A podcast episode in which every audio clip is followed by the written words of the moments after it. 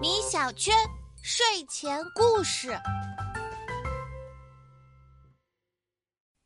最近，森林王国举办了一场盛大的运动会，没想到呀，最后的举重冠军不是大象，也不是狮子，而是一只小小的蚂蚁。究竟是怎么回事呢？我们一起来听听吧。开运动会啦！开运动会啦！大家快去报名呀！早晨天还没亮，报喜鸟花喜鹊就不停地拍打着翅膀，在森林里四处广播。很快，要召开运动会的消息已经传遍了森林王国的每一个角落，动物们对此都议论纷纷。而此时，小蚂蚁米多正和同伴们一起抬着一块面包屑回家。今天运气真不错，他们找到一块很大的面包屑，足够吃上好几天了。米多一边走一边和同伴聊天：“你们听说没有？森林里要开运动会了。”同伴们不以为然地说道：“花喜鹊成天到晚的广播这件事，想不知道也难呀。不过……”这和咱们蚂蚁没什么关系，咱们还是抓紧时间抬面包吧。可是我，米多有些欲言又止。同伴们见状，连忙问他：“不是吧？不是吧？你不会也想参加运动会吧？”“嗯，没错，我想试试。”米多，你搞清楚没有？我们只是小小的蚂蚁，只会走路和搬运食物。你要去参加竞走比赛吗？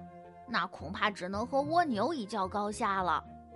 不是不是，我想参加举重比赛，我力气很大的。举重，同伴听了米多的话，扑哧一下笑出了声。你知道这个项目都有谁参加吗？有大象、猩猩、狮子。你听听。这里面谁不是轻而易举的就能举起一棵大树呢？而你呢？你会被他们踩扁的。好了好了，别痴人说梦了，我们还有很多工作要做呢。米多被狠狠地浇了一盆冷水，但他并没有灰心丧气，反而认真地为运动会做起准备来。他每天努力练习，一个人搬着原本需要一群蚂蚁搬运的食物，比如。蚁群搬运一条河边捡到的小鱼，他就自己对着另一条小鱼又推又拉。开始的时候，米多慢极了，从早晨一直搬到天黑才能到家。渐渐的，他的力气越来越大，甚至比整个蚁群搬的还要快。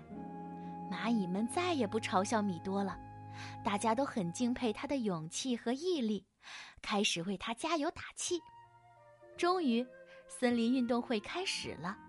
比赛现场热闹非凡，青蛙参加跳水，小猫和猴子、松鼠比赛爬树，就连母鸡和母鸭都嚷嚷着要比赛下蛋。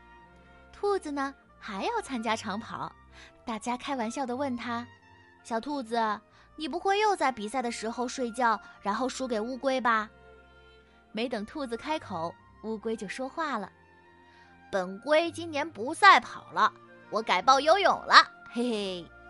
比赛一个接着一个顺利的进行着，终于轮到举重了。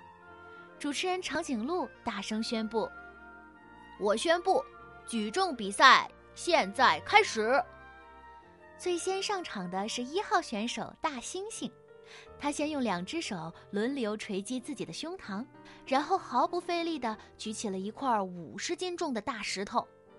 紧接着是二号选手大象，他大吼一声，直接用鼻子卷起了一根粗壮的大树。最后，小蚂蚁米多在大家惊讶的目光中登场了。他深深吸了一口气，然后用两根纤细的胳膊抓住一颗又大又紫的葡萄。他把葡萄举过头顶，然后稳稳地站在台上，一秒，两秒。三秒，观众席爆发出了雷鸣般的掌声，大家都为勇于超越自己的小蚂蚁米多感到自豪。比赛结束后，裁判狐狸先生拿起了话筒：“下面我宣布，本届运动会的举重冠军是蚂蚁米多。话音刚落，场下顿时炸开了锅，连米多自己都呆住了。